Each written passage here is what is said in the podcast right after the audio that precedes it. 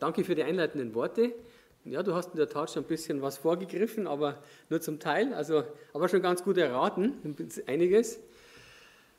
Ja, es ist eigentlich ein sehr dramatischer Vortrag auch, weil er uns eben auch so hineinnimmt in diese, einerseits die Geschichte, also was in der Vergangenheit war, aber eben auch was in unserer Gegenwart alles passiert. Der Vortrag heißt Aufstieg und Niedergang der Zivilisationen. Und er ist in verschiedene Teile gegliedert. Zunächst einmal werden wir uns die Frage stellen, was ist eigentlich eine Zivilisation? Ich werde eine Definition sozusagen von dem Begriff geben. Und dann werden wir uns mit diesem Punkt, eben dem Aufstieg und der Niedergang der Zivilisation, befassen. Wir werden uns insbesondere auch die Frage stellen, was waren die Gründe für den Niedergang? Wir werden die Frage der Moral stellen und das auch auf heute beziehen und zum Schluss die Wurzel des Problems betrachten. Wir werden wieder in der Mitte ungefähr eine Pause haben, sodass es wieder leichter zu verdauen ist hoffentlich. Aber zunächst einmal, was ist eigentlich eine Zivilisation? Dieses Wort Zivilisation leitet sich von einem lateinischen Wort ab, namens civis oder civis, und das bedeutet Bürger. Die Bürger sind dabei die Angehörigen eines Staates oder eben kleineren Körperschaft. Unter einer Zivilisation wird jetzt im Folgenden die durch die Bürger gebildete komplexe Gesellschaft verstanden. Nun, jede Zivilisation gründet sich wiederum auf eine bestimmte Kultur. Und auch dieser Begriff wieder, der kommt aus dem Lateinischen, von dem lateinischen Wort cultura und bedeutet Bearbeitung, Pflege, Bebauung. Ja, also das erinnert uns an die Landwirtschaft. Also unter Kultur versteht man eine spezielle Lebensweise der Bewohner eines Landes.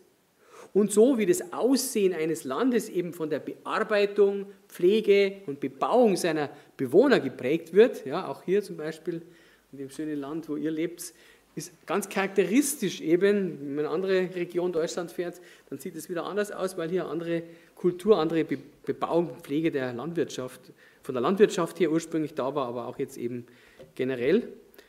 Und eine Zivilisation wird eben von der vorherrschenden Kultur geprägt. Beispiele, wir betrachten zum, einige klassische Zivilisationen, zum Beispiel die Ägypter, die Assyrer, die Perser, die Griechen und die Römer. Also man kann diese verschiedenen Zivilisationen eigentlich schon rein äußerlich anhand der unterschiedlichen Kleidung erkennen. Ja? Also das hat, hat sich dann auch eben im Äußerlichen so geäußert. In klassischen Zivilisationen hat die Kultur ihren Ursprung in der jeweiligen vorherrschenden Religion. Ist auch ganz wichtig, dass wir das verstehen. Und wieder kommt es von einem lateinischen Wort, religio. Und religio heißt eigentlich wörtlich übersetzt gewissenhafte Beachtung von Vorschriften oder Lebensregeln. Ja, also es geht darum, irgendwas gewissenhaft einzuhalten, irgendwelche Lebensregeln. Und diese Beachtung von Vorschriften oder Lebensregeln ergibt sich aus einer bestimmten Weltanschauung. Und diese Weltanschauung wiederum kommt aus dem Glauben an bestimmte transzendente Objekte, Kräfte oder Personen. Also etwas, was über diese Welt hinausgeht. Jede Religion greift sozusagen da auf dieses Transzendente letztlich zu. Historisch gesehen betrachteten sich, und das ist jetzt vielleicht überraschend, wenn wir an die Römer denken, ja, an die Römer denken wir an das starke römische Reich, an das Militär und so weiter, aber die Römer selbst haben sich als hochreligiös betrachtet. Und sie haben ihren Erfolg als Weltmacht vor allen Dingen nicht auf ihr starkes Militär, sondern auf ihre kollektive Frömmigkeit zurückgeführt. Gibt es auch einen lateinischen Begriff dafür namens Pietas.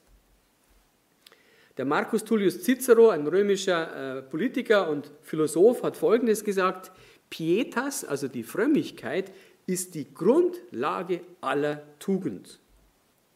Also ohne Tugend konnte die römische Gesellschaft auf Dauer nicht funktionieren. Aber dazu werden wir später noch mehr hören. Hier noch einmal die wesentlichen Begriffe und die Zusammenhänge. Wir beginnen einfach mit der Zivilisation. Die Zivilisation gründet sich auf eine bestimmte Kultur. Und der Kern der Kultur ist die zugrunde liegende Religion. Das heißt, die Religion bestimmt damit letztendlich das Zusammenleben der Menschen und damit die ganze Zivilisation. Und da ist es hier zu beachten, dass auch eine Gesellschaft, sagen wir jetzt eine moderne Gesellschaft, die nicht an Gott glaubt, ist in diesem Sinne der Definition auch religiös. Sie hat nämlich auch Lebensregeln. Und worin bestehen jetzt diese Lebensregeln? Ja, die bestehen darin, dass man gewissenhaft das Göttliche ablehnt, wo man nur kann. Ja? Und allein das Diesseitige, das Materielle akzeptiert. Ja, das kann man ja auch nicht beweisen, dass Gott nicht existiert. Also ist es im Prinzip einfach nur eine unbeweisbare Weltanschauung.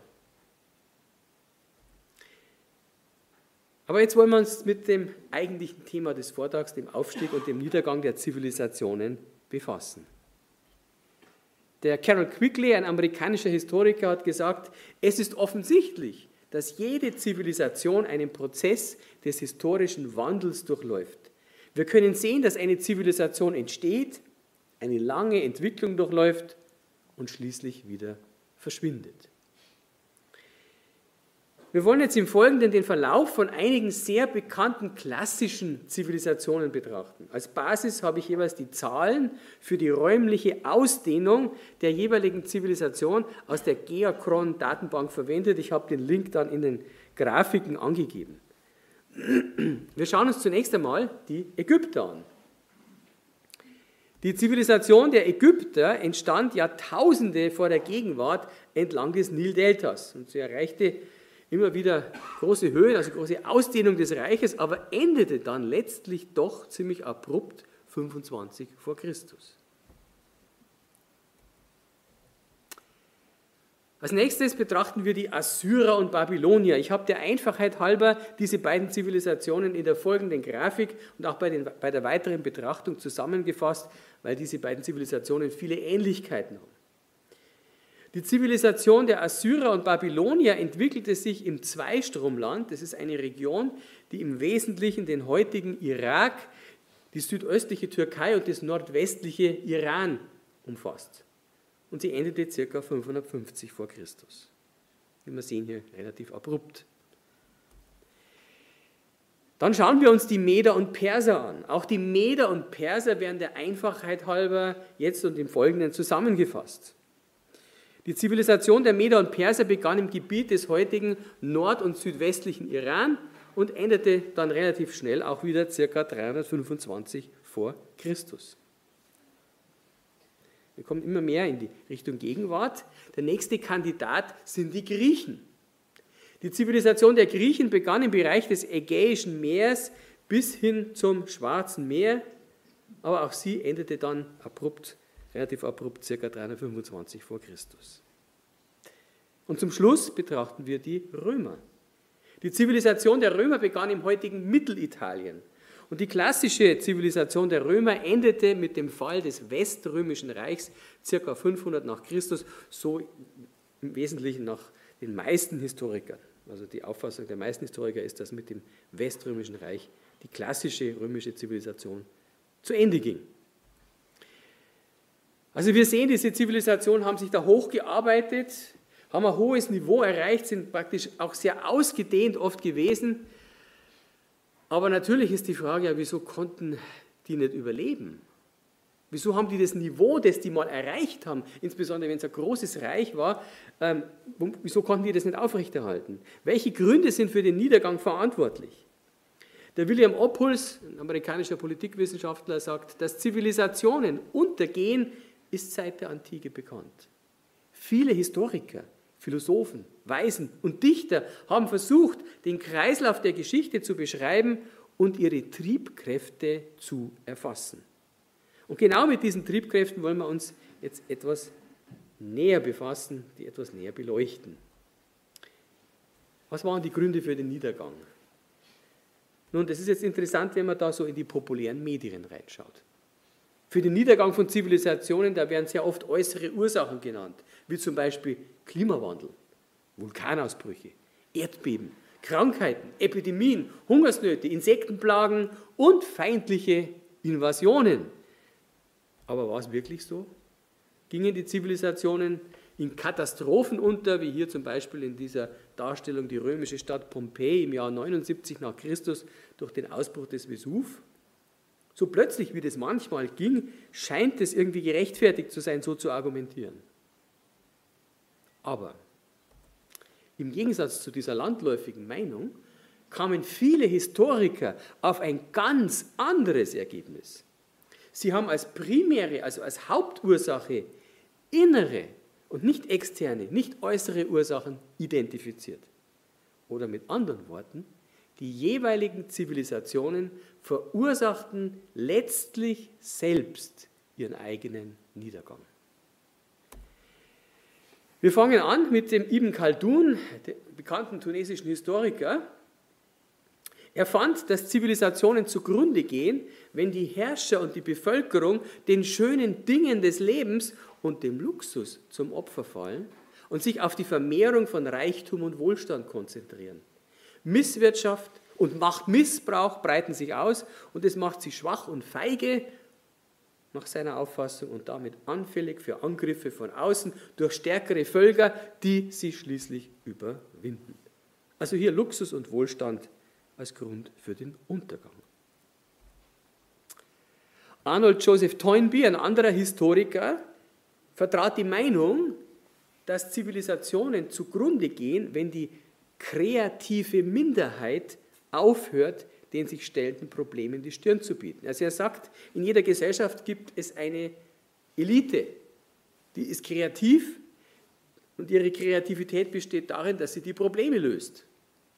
Und er sagt jetzt, wenn diese Elite parasitär wird und das Volk ausbeutet, dann ruft es starke innere Spannungen hervor, die letztlich zum Zerfall der Gesellschaft führen. Also hier haben wir parasitäres Verhalten der Elite als Problem oder als Grund für den Untergang. Der Carol Quigley erklärte, dass Zivilisationen zugrunde gehen, wenn die sozialen Gefüge, die nötig sind, um die Bedürfnisse der Gesellschaft zu befriedigen, sich in Institutionen verwandeln, die ihren eigenen Interessen anstatt dem Interesse der Bevölkerung dienen. Also man könnte sagen, hier ist Institutionalisierung oder Bürokratisierung der Grund für den Untergang. Ein weiterer innerer Grund. William Oppuls sieht in Zivilisationen unnatürliche Anhäufungen von Reichtum und Macht. Unüberwindbare biophysikalische Grenzen verbinden sich mit der angeborenen Fehlbarkeit des Menschen, so Oppuls, und führen letztlich zum Kollaps. Also er sagt, übermäßiger Reichtum und Macht sind das Problem. Der Gerald Mason Diamond führt vor allen Dingen die Überbevölkerung und die damit einhergehende Überbeanspruchung der natürlichen Ressourcen für den Untergang von Zivilisationen an. Also hier wieder ein innerer Grund, der mit der Bevölkerungsvermehrung zu tun hat. Der Joseph Anthony Tainter bezeichnet Zivilisationen als problemlösende Organisationen. Und er sagt, sie gehen zugrunde, wenn die Kosten für die Lösung der immer komplexer werdenden Probleme nicht mehr aufgebracht werden können. Also zu hohe Problemlösungskosten führt hier zum Untergang. Und zum Schluss noch der Peter Valentinowitsch Turchin. Er sieht das Problem in der Überbevölkerung. Er sagt, die anfänglich hohe Pro-Kopf-Produktion sinkt, während steigende staatliche Einnahmen notwendig werden, um mit dem Bevölkerungswachstum Schritt zu halten. Und schließlich kann es zu Hungersnöten und Epidemien und zu einem Zusammenbruch der Zivilisation kommen. Also auch hier wieder scheint es nicht zu gelingen, ähm, die Bevölkerung irgendwie in Grenzen zu halten. Nun, die angeführten Ursachen haben eines gemeinsam, nämlich dass die Zivilisationen an Übermäßigkeit zugrunde gingen, wie übermäßiger Luxus, übermäßiger Reichtum, übermäßige Macht oder Überbevölkerung. Eine parasitäre Elite, eine Verselbstständigung der sozialen Institutionen und außer Kontrolle geratene Kosten können als Folge davon verstanden werden. Und ich denke, das führt uns dann schon in die richtige Richtung. Um das jetzt genauer zu untersuchen, wollen wir daher im Folgenden der Frage der Moral am Beispiel dieser vorgenannten klassischen Zivilisationen genauer nachgehen.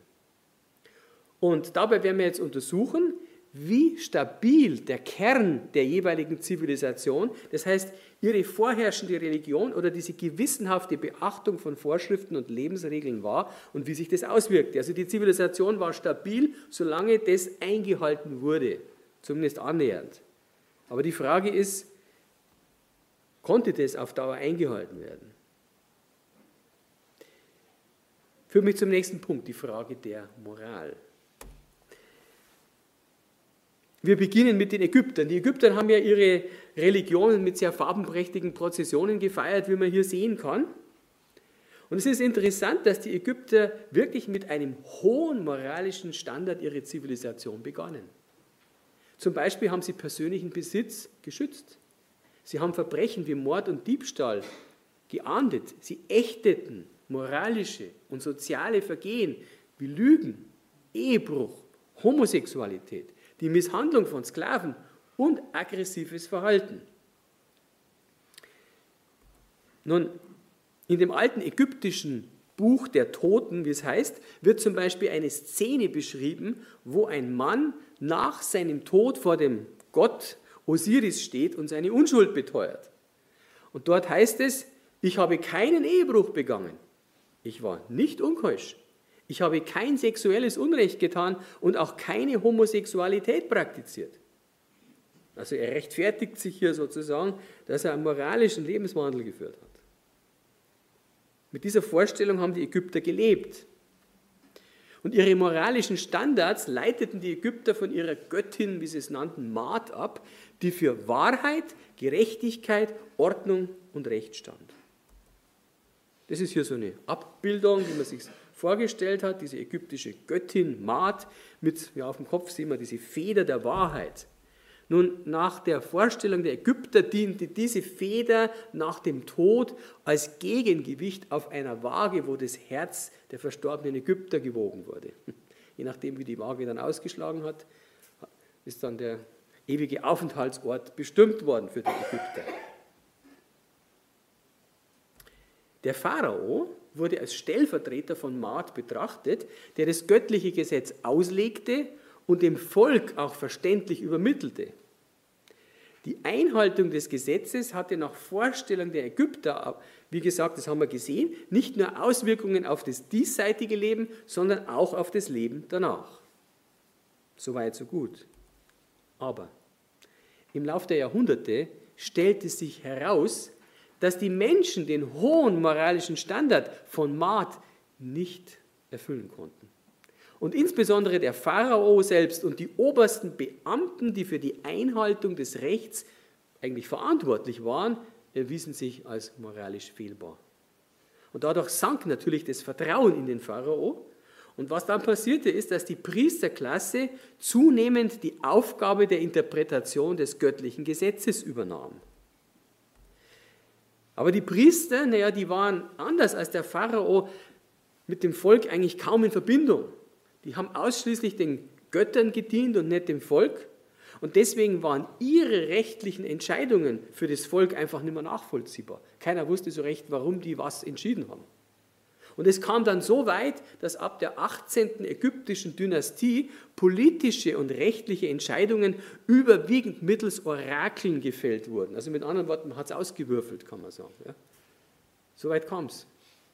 Dass da natürlich wenig Vertrauen dann in der Bevölkerung war, da war, das kann man sich denken. Und die Folge war auch, dass die Priester dadurch viel zu viel Macht bekamen, die wurden korrupt und haben sich persönlich bereichert. Und das alles führte letztlich zu einem allgemeinen Werteverfall und moralischen Niedergang der Ägypter, die so gut angefangen hatten. Der christliche Theologe und Philosoph Clemens von Alexandria beschreibt die Verhältnisse in Ägypten nach dem endgültigen Niedergang, also wirklich das, was übrig geblieben ist nach dem Niedergang der ägyptischen Zivilisation. Clemens von Alexandria schreibt, und welcher Art sind auch ihre Bäder, kunstvoll angefertigte, zusammengefügte und tragbare Häuser oder Sänften, mit durchsichtigem Baumwollstoff verhüllt und vergoldete, mit silbernen Nägeln verzierte Badestühle. Sie gehen in ihrem zuchtlosen Treiben so weit, dass sie noch beim Baden, Essen und sich betrinken, auch die armen Frauen, die keinen derartigen Prunk haben, benutzen die gleichen Bäder. Vor ihren eigenen Männern würden sie sich wohl nicht enthüllen. Dagegen ist es für jeden beliebigen anderen möglich, die ansonsten zu Hause eingeschlossenen in den Bädern unbekleidet zu betrachten. Es stehen die Bäder Männern und Frauen gemeinsam offen und dann entkleiden sie sich zu zuchtlosem Tun. Der Luxus hat alles aus dem Gleichgewicht gebracht. Männer spielen die Rolle von Frauen und Frauen die Rolle von Männern. Der Triebhaftigkeit ist kein Riegel vorgeschoben. Ihre sexuelle Freizügigkeit wird öffentlich zelebriert.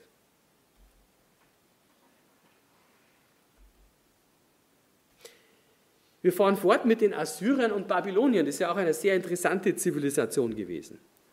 Die Assyrer und Babylonier haben ihre Gottheiten interessanterweise auch als Ursprung aller Wahrheit und Gerechtigkeit betrachtet.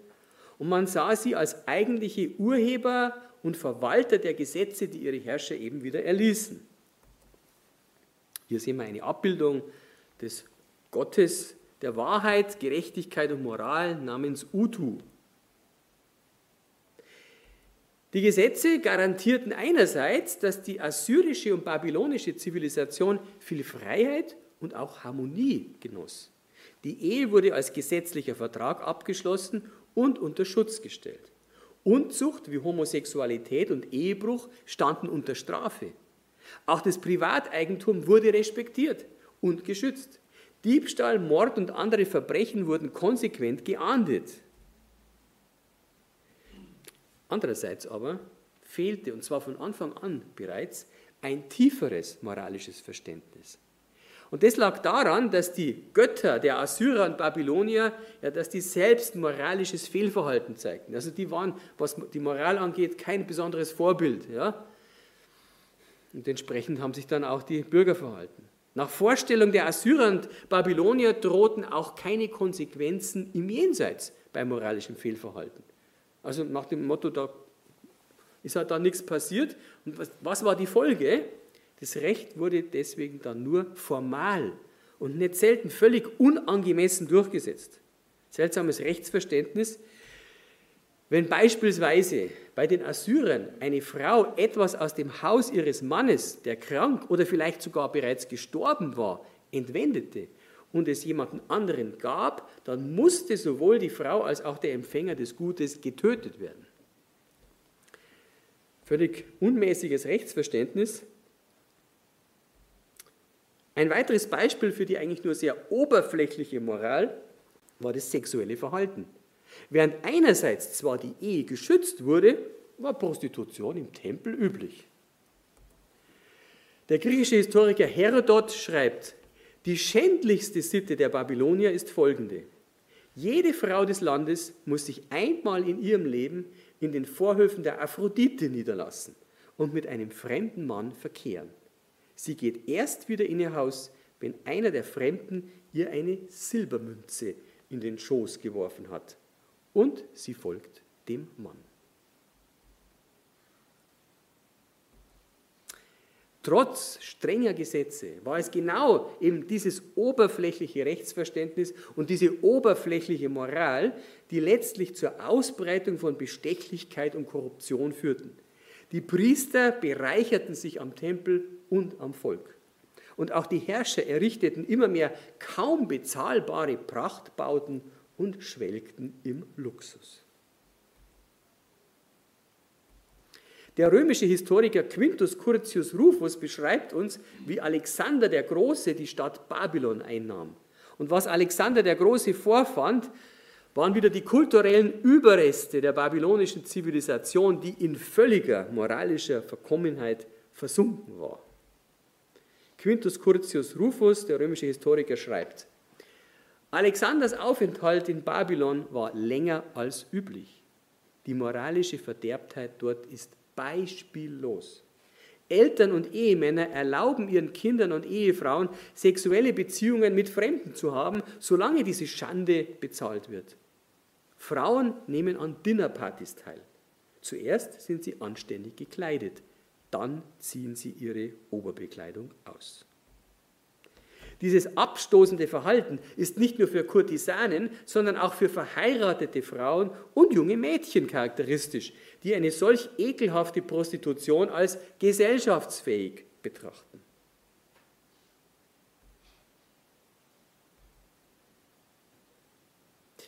Als nächstes betrachten wir die Meder und Perser, auch eine interessante Zivilisation. Für die Meder und Perser war die Wahrheit das höchste moralische Gut. Das heißt, wer in diesem Leben das Richtige tat, der erlangte eben Reichtum, Nachkommen, Macht, Gesundheit und auch ein langes Leben und durfte nach dem Tod in das Paradies. Man hatte also die Vorstellung eines Paradieses. Und die Bösen hingegen gelangten letztlich in die Hölle. Auch diese Vorstellung gab es, die Vorstellung einer Hölle. Mitra ist hier gezeigt, der Gott der Wahrheit, der Bündnisse und der Eide. Die Könige der Meder und Perser beriefen sich in ihrer Autorität als Gesetzgeber auf die Götter. Und besonders geschützt wurde der Landbesitz und auch das Privateigentum. Lügen war streng verboten und Schulden machen war verpönt, weil man nämlich meinte, das würde zum Lügen verleiten. Recht und Gesetz einzuhalten und sich zu mäßigen, wurde allgemein gelehrt. Die Ehe war monogam, also eine Einehe. Homosexualität stand unter Strafe. Aber der moralische Verfall begann, als die Herrscher anfingen, sich persönlich zu bereichern. Teure Bauten wurden mit steigenden Steuern finanziert, was zu zunehmenden wirtschaftlichen Problemen und inneren Unruhen führte. Und weil sich die Herrscher über bestehende sexuelle Normen einfach ja, hinwegsetzten, wurden natürlich auch die Bürger immer unmäßiger. Sie hatten einfach keine guten Vorbilder mehr. Und die griechischen Historiker Herodot und Plutarch schilderten diesen beginnenden Niedergang. Zunächst Plutarch, der griechische Philosoph und Historiker. Er schrieb über den persischen Großkönig Artaxerxes II. Der König war verzweifelt in eine seiner beiden Töchter, Atossa, verliebt. Endlich überredete sie, also die Mutter von Artaxerxes, den König, das Mädchen zu heiraten und sie zu seiner rechtmäßigen Gattin zu erklären. Also sie hat ihn zu Inzest überredet. Man kann sich vorstellen, dass das natürlich dann ein gutes Vorbild war, gut in Anführungszeichen, für den Rest der Bevölkerung. Herodot schreibt, sobald Sie von irgendeinem Luxus hören, machen Sie ihn sich sofort zu eigen. Jeder von Ihnen hat mehrere Ehefrauen und eine noch größere Anzahl von Konkubinen. Wir haben noch zwei Zivilisationen vor uns. Und je näher wir der Gegenwart kommen, umso detaillierter wird das, detaillierter wird das Bild natürlich, weil wir immer mehr historische Dokumente haben. Also jetzt als nächstes betrachten wir die Griechen. Bei den Griechen stand ihr höchster Gott Zeus für Ordnung und Recht. Allerdings belohnte oder bestrafte er nicht konsequent. Und er führte selber auch kein Leben nach strengen moralischen Grundsätzen. Das drückte sich aus in seiner häufigen Untreue seiner Gattin Hera gegenüber. Hier also dieser Zeus, der oberste Gott der Griechen. Das war schon mal ein Schwachpunkt. Und dann glaubten die Griechen zwar an ein Leben nach dem Tod, aber sie glaubten nicht an eine generelle Bestrafung oder Belohnung. Anstatt an absolute moralische Standards haben sich die Griechen daher an praktische Tugenden gehalten. Und das Ziel dabei war, wie sie es nannten, ein glückliches Leben zu führen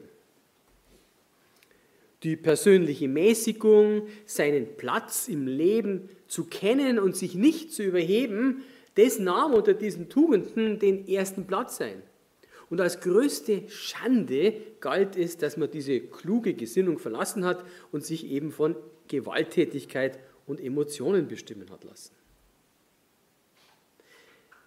Die Griechen hatten als Eheform die Einehe aber diese wurde eigentlich mehr aus praktischen Erwägungen des Erbrechts heraus eingehalten als aus moralischen Gründen.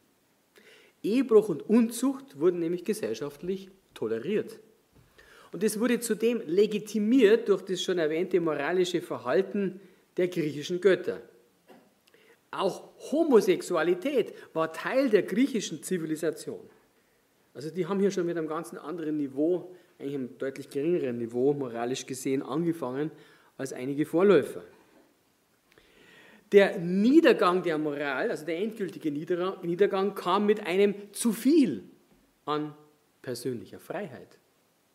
Die griechischen Philosophen Polybios und Platon beschrieben uns, wie diese zu große Freiheit die Bürger des griechischen Staats dazu veranlasste, naja, ihre persönlichen Vorlieben zu hegen.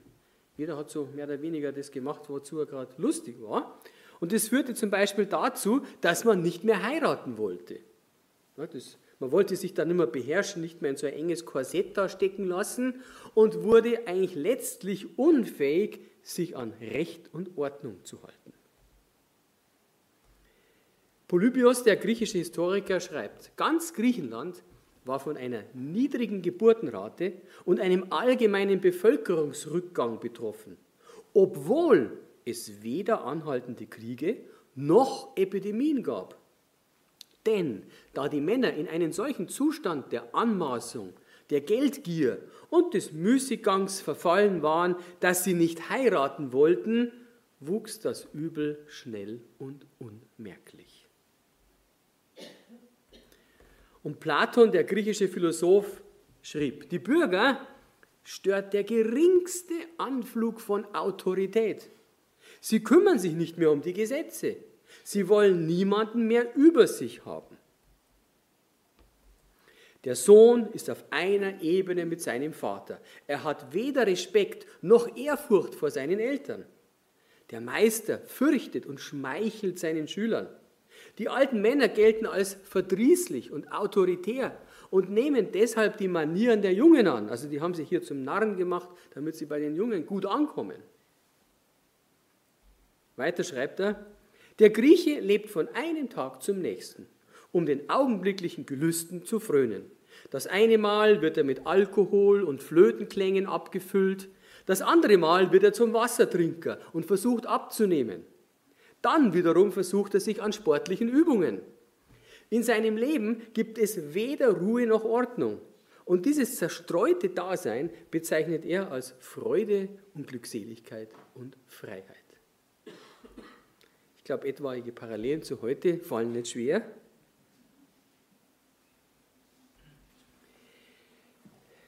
Wir kommen zum Schluss zu den Römern. Da zeichnet sich das Bild am allerdeutlichsten ab, da haben wir die meisten Dokumente.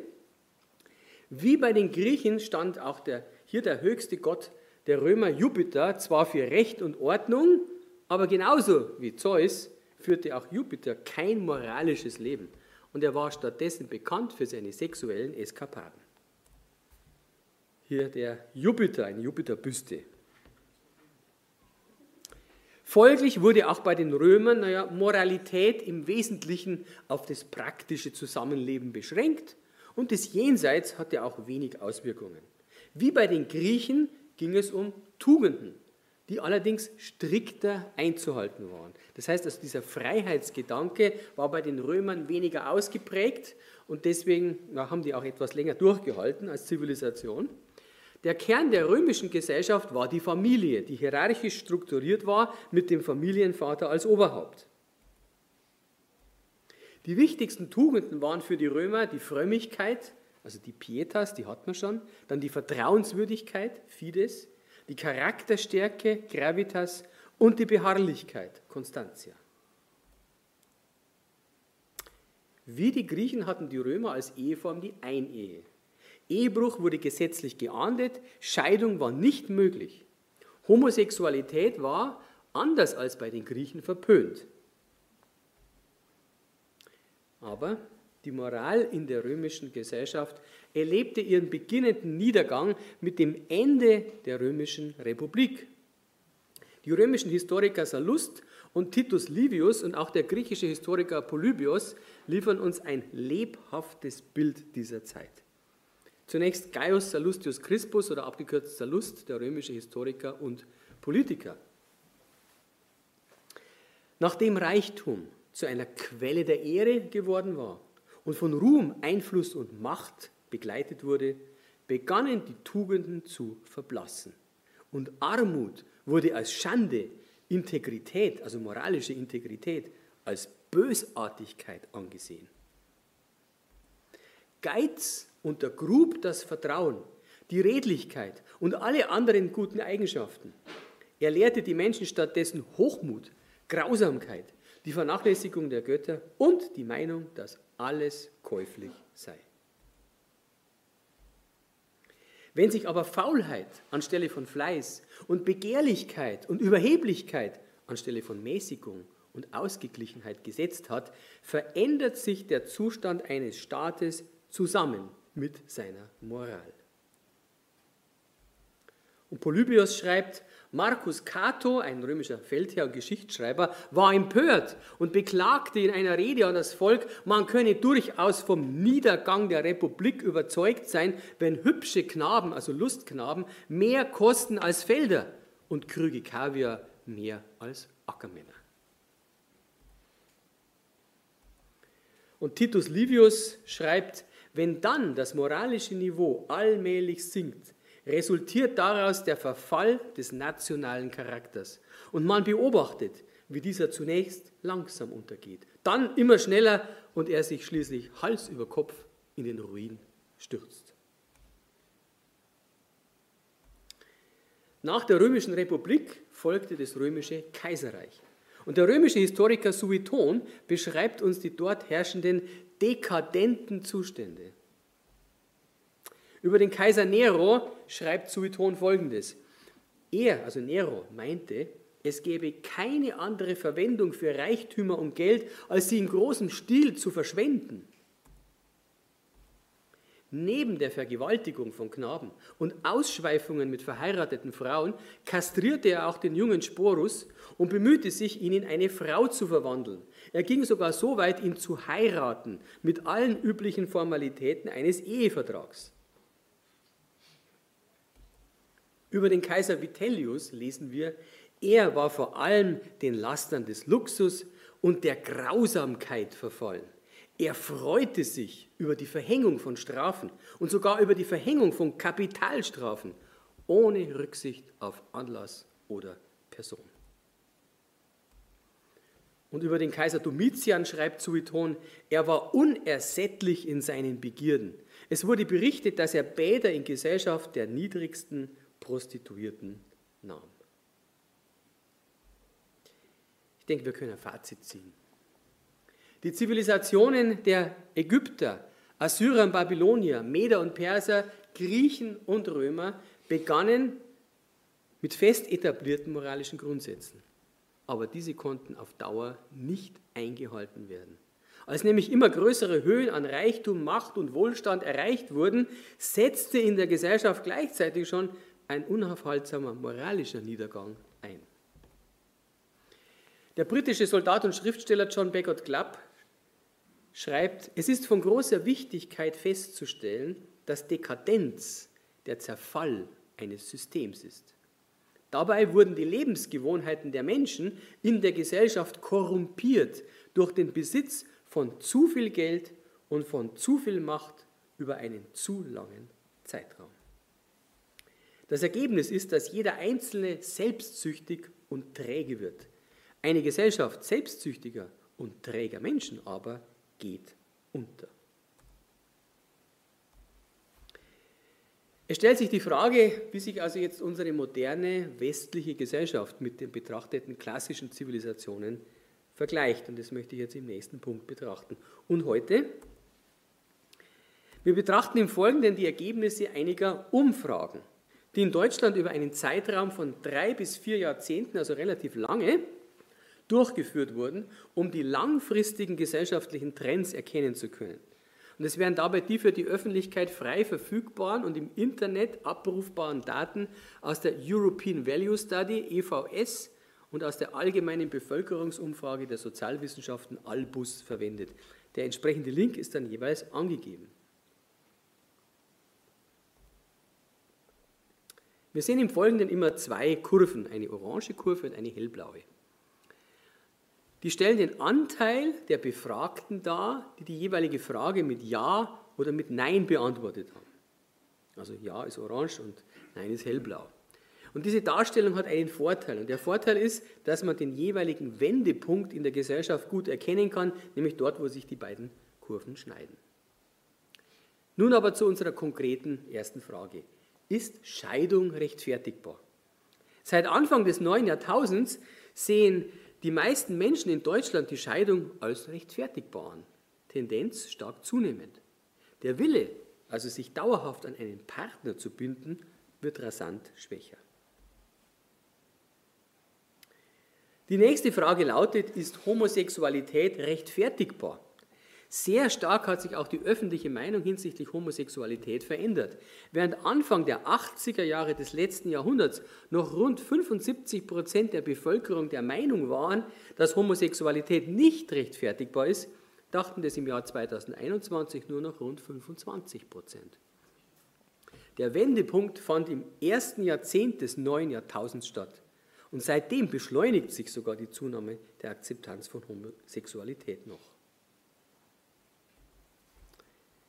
Die nächste Frage ist, ist Prostitution rechtfertigbar? Selbst Prostitution ist heute mehr akzeptiert als früher. Während in den 80er Jahren des letzten Jahrhunderts noch rund 80 Prozent der Bevölkerung Prostitution für nicht rechtfertigbar hielten, sind es heute weniger als 70 Prozent. Also auch da bröckelt es. Wir gehen in den Bereich Familie. Hier sehen wir das Umfrageergebnis zur Frage, ist Abtreibung rechtfertigbar? Abtreibung wird ebenfalls gesellschaftlich immer mehr akzeptiert. Vor 20 Jahren waren noch rund 70 Prozent der Bevölkerung der Meinung, dass Abtreibung nicht rechtfertigbar ist. Ein Wendepunkt wurde aber in 2013 erreicht, wo sich erstmals die Abtreibungsbefürworter und Abtreibungsgegner die Waage hielten. Und im weiteren Verlauf, das sehen wir hier, schwankt die öffentliche Meinung noch leicht, aber fest steht natürlich, dass sich die Situation gegenüber den 1980er und 90er Jahren dramatisch verändert hat. Eine andere Frage ist, soll die Frau für die Kinder zu Hause bleiben? Die Ansicht über die Rollen von Mann und Frau hat sich ebenfalls extrem stark verändert. In 2018 waren nur noch rund 12 Prozent der Bevölkerung der Meinung, dass die Frau zu Hause bleiben und die Kinder erziehen soll. Während dies zu Beginn der 80er Jahre des letzten Jahrhunderts noch bei rund 70 Prozent der Fall war. Das ist natürlich auch einer der Gründe für die Zunahme von Kinderkrippen, weil wenn beide in die Arbeit gehen, dann muss der Staat sich um die Kindererziehung kümmern. Zur Rolle der Geschlechter und der Familie mehr in meinem Vortrag Transgender, die Auflösung der Geschlechter wir kommen noch zum Bereich Religion und Glaube. Hier lautet die Frage, sind sie religiös? Wir sehen hier, die Menschen sind immer weniger religiös. Bereits 1990 wurde der Wendepunkt erreicht, sodass heute der Anteil nicht religiöser Menschen klar überwiegt. Tendenz steigend. Und die letzte Frage, die wir betrachten wollen, lautet, gibt es Sünde? Gibt es sowas wie Sünde? Auch in dieser Frage hat sich die öffentliche Meinung in Deutschland dramatisch verändert. Bereits Anfang der 90er Jahre des letzten Jahrhunderts wurde hier der Wendepunkt erreicht. Die Nichtanerkennung von Sünde ist ein ganz klarer Hinweis auf die Nichtanerkennung einer höheren moralischen Instanz, wie sie sich eben in Gott darstellt. Und dazu passt auch, dass die Frage, ob es Sünde gibt, in den Umfragen nach 2008 gar nicht mehr, nicht mehr gestellt wurde. Deswegen die, gehen die Daten hier nicht weiter. Es ist so irrelevant geworden, dass man die Frage nicht einmal mehr stellt. Es ist mir auch schon öfters aufgefallen, dass irrelevante Sachen nicht mehr gefragt werden, wenn man diese Studie durchschaut. Also Sünde wird offenbar immer mehr aus dem Bewusstsein verdrängt. Was ist die Schlussfolgerung? Unsere moderne Gesellschaft bewegt sich in dieselbe Richtung wie das bei den untersuchten klassischen Zivilisationen der Fall war. Moralische Grundsätze gelten als immer weniger verbindlich, insbesondere im Bereich der Sexualität und der Familie. Religion tritt in den Hintergrund und eine immer mehr rein auf das Diesseits ausgerichtete hedonistische oder genusssüchtige Lebensweise macht sich breit. Damit kommen wir zum letzten Punkt, die Wurzel des Problems. Der moderne Mensch in der westlichen Welt rechtfertigt seine ja auf das Diesseits ausgerichtete Lebensweise, und das erlebe ich immer wieder, oft mit dem evolutionistischen Weltbild.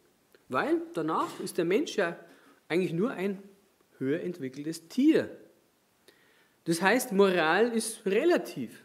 Und so die Vorstellung, dürfe den eigenen Bedürfnissen und Wünschen angepasst werden, solange man seine Mitmenschen in ihren Bedürfnissen und Wünschen nicht einhängt. Nach dem Motto Leben und Leben lassen. Das ist das Motto, nach dem viele Leute leben. Es ist ihre persönliche Lebenseinstellung.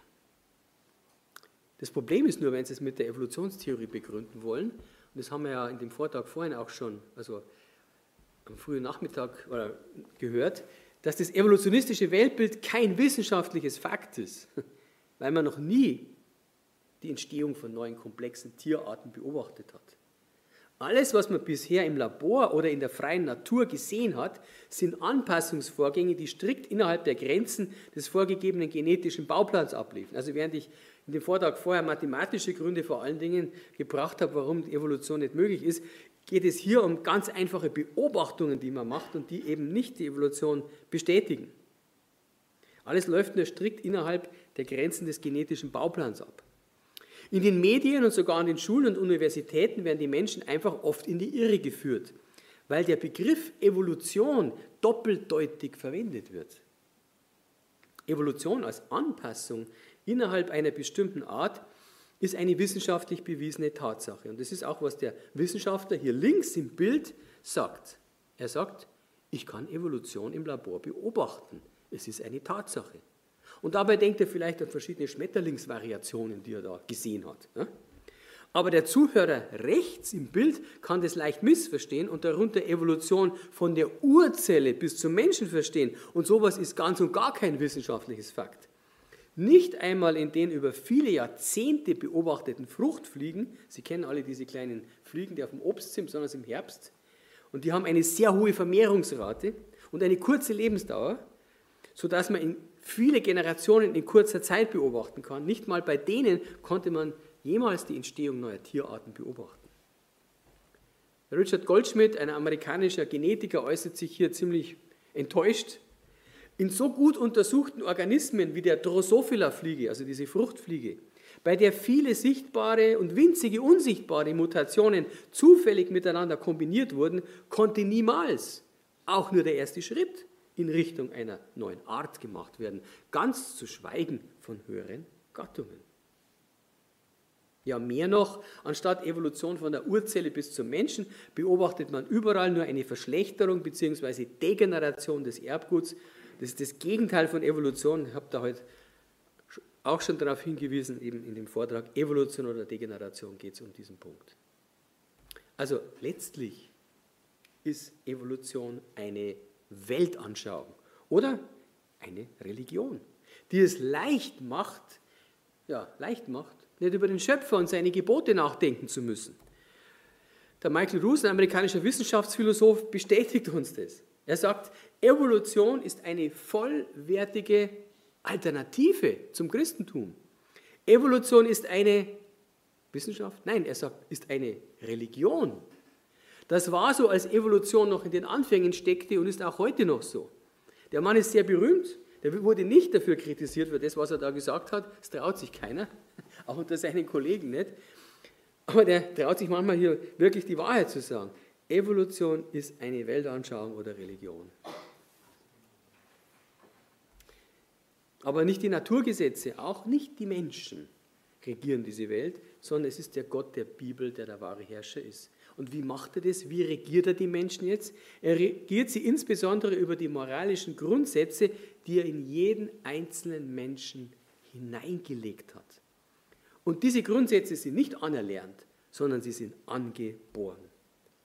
In der Bibel heißt es, und wenn nun Menschen aus nichtjüdischen Völkern, die keine Beziehung zum Gesetz Gottes haben, von sich aus so handeln, wie es das Gesetz fordert, dann tragen sie das Gesetz in sich. Sie tragen das Gesetz in sich. Und weiter, sie beweisen damit, dass ihnen die Forderungen des Gesetzes ins Herz geschrieben sind. Das zeigt sich auch an der Stimme ihres Gewissens und am Widerstreit ihrer Gedanken, die sich gegenseitig anklagen oder auch entschuldigen. Jeder Mensch hat Gottes Gebote ins Herz geschrieben im Grunde. Er weiß, was richtig und was falsch ist. Menschen, die gehorsam sind, erfahren jetzt Segen von Gott. Und das ist selbst dann der Fall, wenn ihr Gehorsam, weil Gott gnädig ist, nur unvollständig ist und wenn er auf falschen religiösen Vorstellungen über Gott beruht. Aber wenn sie so weit gehen, dass sie sich auflehnen und anfangen, Gottes Gebote einfach zu missachten, dann fordert es Gottes Gericht heraus. Und das gilt auch für ganze Nationen, weil Gott der Richter der Menschen und der Nationen ist. In der Bibel heißt es, denn das Königreich gehört dem Herrn und er ist Herrscher über die Nationen. Er macht Völker groß und er vernichtet sie. Er breitet die Völker weit aus und er führt sie weg.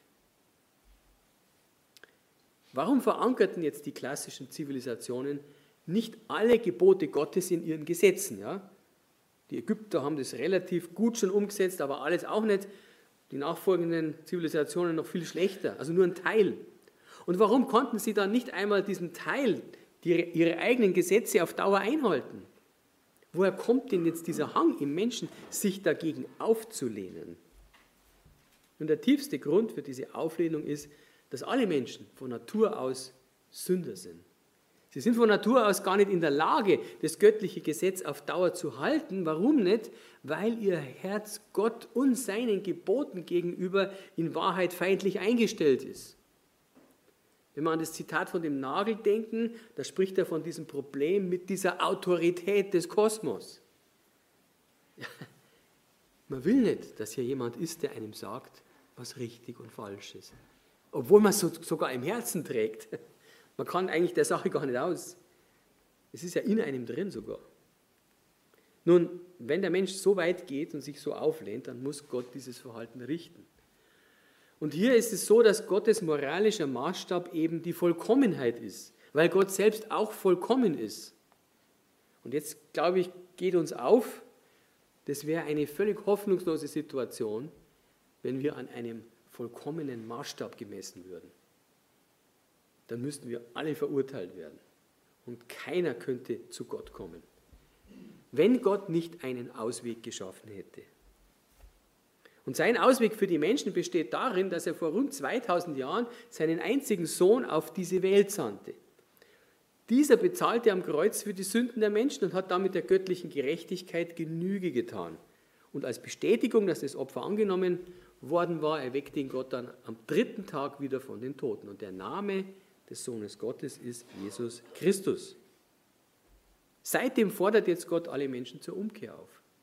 Und jeder, der von seinem alten, ich-bezogenen Leben umkehrt, und das ist ja das Problem, das diese Zivilisationen alle hatten, dass, wo sie dann ein gewisses Niveau erreicht hatten, dass sie dann alles sich nur noch um ihr eigenes Leben gedreht hat, wie sie ihren Wohlstand, ihren Reichtum, ihre Genussgüter äh, vermehren oder vergrößern konnten. Gott fordert auf, davon umzukehren und an Jesus Christus zu glauben. Und wer das tut, der kommt nicht ins Gericht.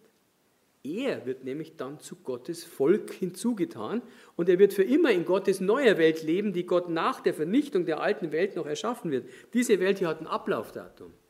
Und ich denke, wir können aus den Dingen, die ich da gezeigt habe, ablesen, dass wir da der Sache schon relativ nahe sind. Ich weiß nicht, wie lange es noch dauert, auf die Frage oft, wie lange wird es denn noch dauern, da sage ich immer, ich weiß es nicht, Gott ist sehr gnädig. Er kann es noch hinauszögern, weil er möchte, dass möglichst viele noch mitkommen in der Ewigkeit. Aber es kann auch plötzlich vorbei sein. Vom Thron her hörte ich eine mächtige Stimme, heißt es in der Bibel. Seht, die Wohnung Gottes ist jetzt bei den Menschen. Gott wird in ihrer Mitte wohnen. Sie werden sein Volk sein. Ein Volk aus vielen Völkern und er selbst, ihr Gott, wird immer bei ihnen sein. Hier ist die Rede von einem neuen Volk, mit dem Gott zusammenleben wird. Wir sehen ihn momentan nicht, weil diese Welt verdorben ist und Gott eine neue machen muss. Aber in der kommenden Welt wird es ein Gottesvolk geben mit einem neuen Herz und einem neuen Geist Und dieses Volk wird daher ganz anders als die früheren Nationen Gottes Gebote zu 100% erfüllen können. Gott muss uns dieses neue Herz und diesen neuen Geist geben, weil es wir aus eigener Kraft nicht schaffen. Wir sind gefallene Kreaturen. Gott muss es reparieren. Und wenn wir das nicht verstehen und gegen ihn rebellieren, dann begehen wir sozusagen Selbstmord, und zwar geistlichen Selbstmord. Wer aber in diesem Leben Gott nicht recht geben will, wie ich gerade beschrieben habe, und lieber weiter seine eigenen Wege gehen will, der begeht diesen Selbstmord, der begibt sich freiwillig ins Gericht Gottes und wird verurteilt werden. Das heißt, Gott stellt jeden Menschen eigentlich vor eine Entscheidung von ewiger Tragweite. Eine Entscheidung zwischen Himmel und Hölle, zwischen ewigem Leben und ewiger Verdammnis. Und wir haben nur dieses Leben, um uns zu entscheiden. Danach gibt es keine Möglichkeit mehr. Und ich kann, was mich selber angeht, nur dankbar sein, dass Gott so eingegriffen hat in mein persönliches Leben. Obwohl ich 40 Jahre lang, rund 40 Jahre lang einen ganz anderen Weg gegangen bin, war Gott sehr gnädig und hat mich in eine persönliche Krise gebracht. Das war die größte Krise meines Lebens mit dem Burnout, wo damals die bayerischen Ärzte noch nicht einmal wussten, was das eigentlich ist. Die haben mich heimgeschickt und haben gesagt, ach, trinken Sie ein Bier, dann geht es Ihnen wieder gut. Äh, es ging mir nicht wieder gut. Und, ähm, aber was dann passierte, ist, dass da, wo ich im Tiefspunkt war, wo, wo ich gebrochen war, wo ich ein gebrochener Mensch war, da hat endlich Gott zu mir reden können. Und das war das Beste, was mir je passiert ist. Und das wünsche ich jedem von Ihnen. Ich wünsche Ihnen nicht die, die Schwierigkeiten, die ich damit hatte. Und diese Dramatik wünsche ich eigentlich niemandem, aber ich sehe auch, dass wir oft nicht anders können. Wir müssen oft diesen schweren Weg gehen. Und es ist aber besser hier in diesem Weg, in, in diesem Leben oft einen schweren Weg zu gehen, als dann in der Ewigkeit am falschen Platz auf zu sein. Und das ist aus meiner Sicht das Wichtigere, sich das genau zu überlegen, welchen Sinn hat dieses Leben und wo will ich eigentlich in der Ewigkeit sein? Will ich bei dem sein, der für mich sogar ans Kreuz ging, obwohl ich es nicht verdient habe? Ich denke, ich will es. Den möchte ich noch viel genauer kennenlernen. Jetzt schon ein Stück weit. Wir haben die Bibel, da können wir drin nachlesen. Wir haben das Wort Gottes, wir haben die Geschwister, wir haben den Geist Gottes, wir haben so viele Dinge, wo wir Gott jetzt schon besser kennenlernen können. Aber die eigentliche Freude wird dann sein, wenn man vor Gott steht, weil der Gott ist Licht. Und das ist etwas, was wir nicht begreifen können. Gott ist absolut rein, in ihm ist kein bisschen Böses oder Schlechtes. Und das ist, denke ich, genau der Ort, wo wir eigentlich alle hinwollen, aber unser Stolz steht im Weg. In der Bibel heißt es, wahrlich, wahrlich, ich sage euch, wer mein Wort hört und dem glaubt, der mich gesandt hat, der hat ewiges Leben und kommt nicht ins Gericht, sondern er ist vom Tod zum Leben durchgedrungen.